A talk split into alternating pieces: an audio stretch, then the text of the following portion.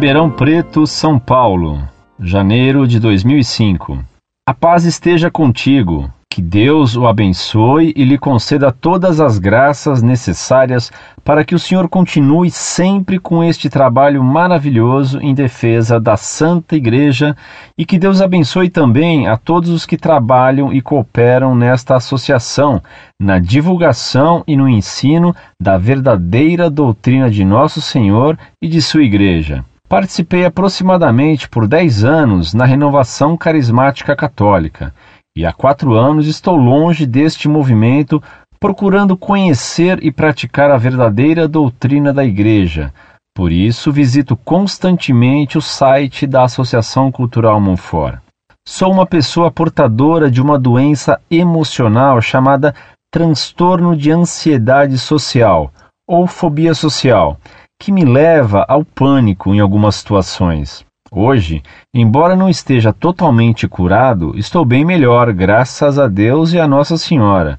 E por causa desta doença, procuro compreender melhor a minha própria natureza e, por conseguinte, a natureza humana criada por Deus. Por isso, transcrevo abaixo um resumo de uma palestra realizada nos encontros de fim de semana dos carismáticos, chamadas de Experiência de Oração.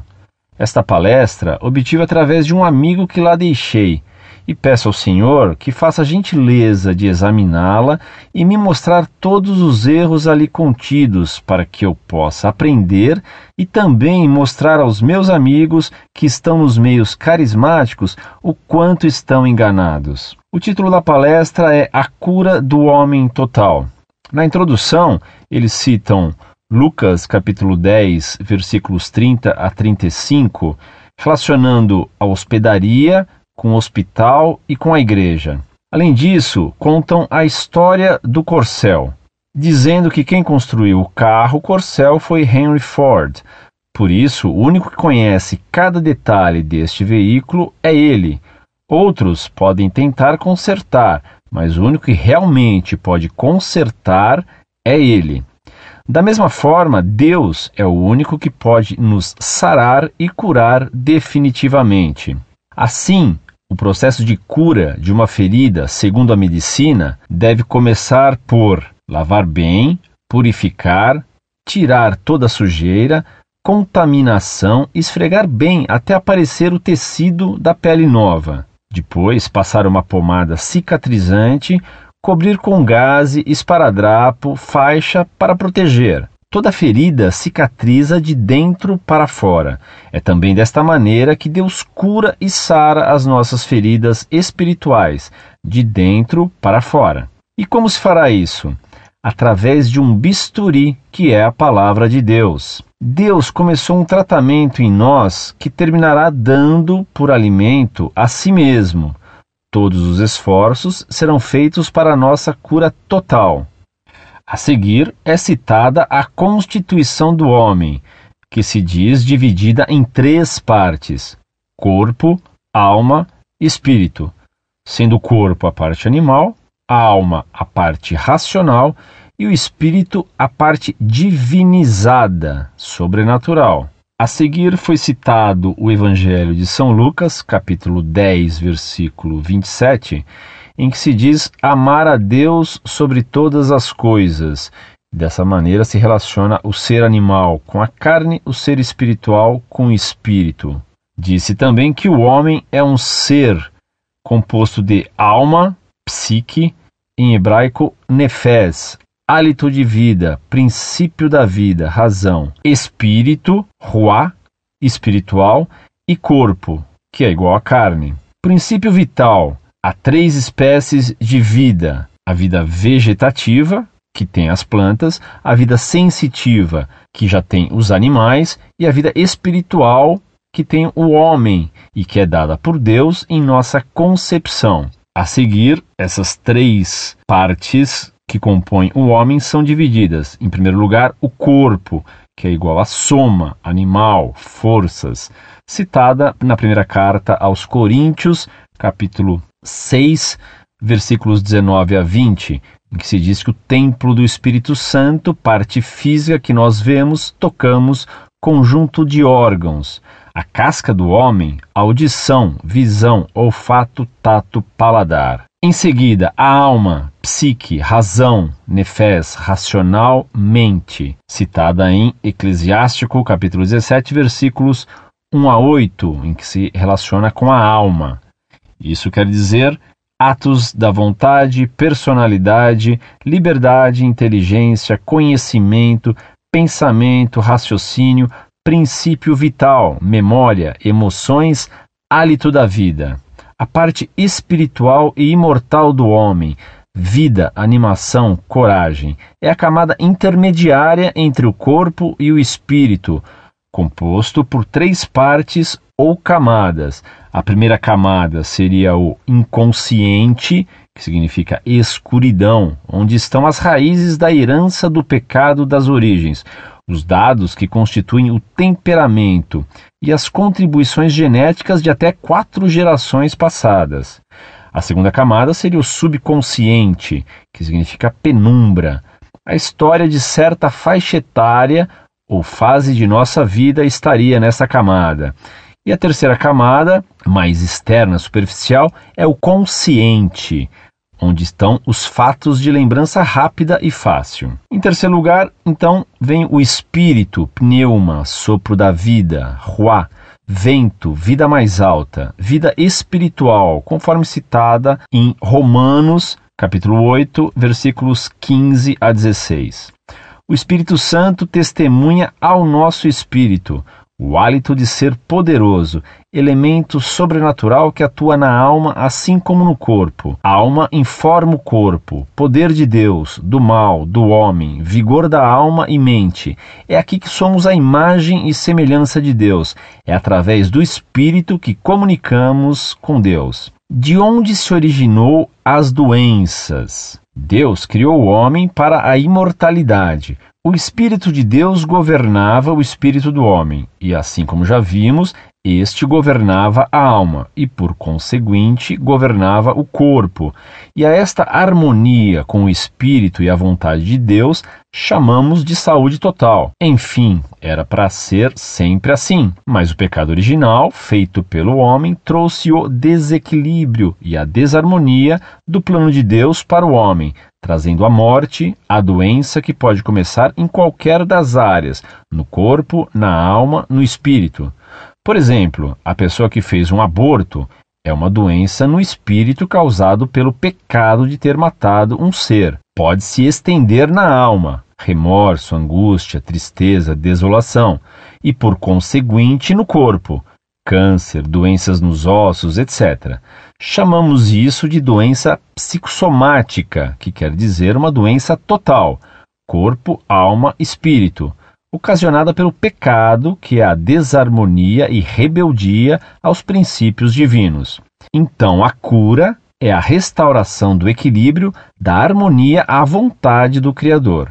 Doenças, males e métodos de cura. Doenças do espírito podem ser relacionadas ao pecado, à contaminação por participação em seitas, etc., como citado, por exemplo, no Evangelho de São Mateus, capítulo 9, versículos de 1 a 8. A cura da doença do espírito se consegue através do sacramento da reconciliação. Requer arrependimento, contrição, confissão e perdão dos pecados e renúncia dos falsos caminhos. Doenças da alma são distúrbios mentais, temperamento descontrolado, vícios, tristeza, depressão, desânimo, angústia, etc., como citados no Evangelho de São Mateus, capítulo 17, versículos 14 a 21.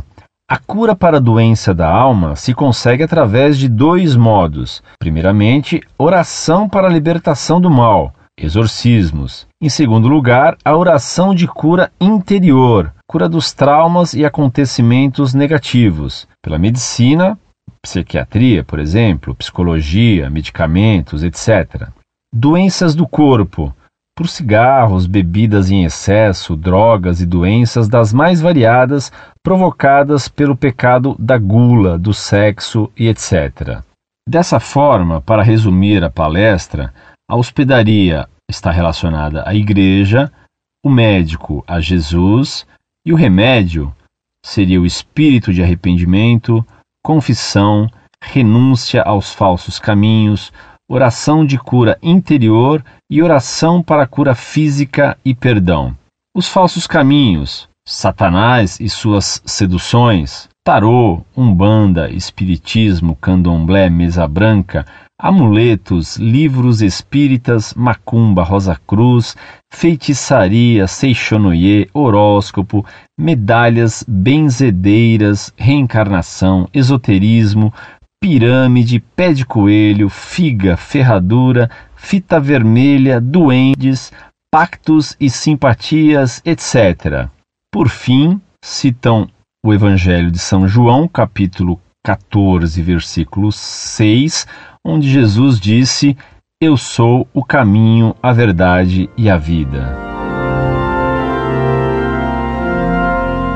Muito prezado, salve Maria. Deus lhe pague por suas bondosas palavras em favor do site Monfort. É uma alegria para nós saber que tantas pessoas estão aproveitando o trabalho que fazemos. Reze por nós, para que Deus nos dê força para prosseguir nesta luta em defesa da fé e pela conversão das almas. Li o texto que você me submeteu para exame. O erro bem grave que encontrei foi a afirmação número 6 que transcrevo aqui. 6. Constituição do homem. Divina em três partes: 1. Um, corpo, 2. Alma, 3. Espírito. Corpo material animal, corpo parte animal, alma parte racional e espírito parte divinizada. Sobrenatural, Gen 2,7. O que está escrito aí é gnose. Não existe uma parte do homem que seja divinizada. Essa distinção da alma e espírito, tal como está feita nessa frase, é herética. A vida sobrenatural em nós é pela vida divina, do qual participamos pela graça santificante. Mas quando estamos em estado de graça, não somos divinizados, não somos divinos. Deus habita em nossa alma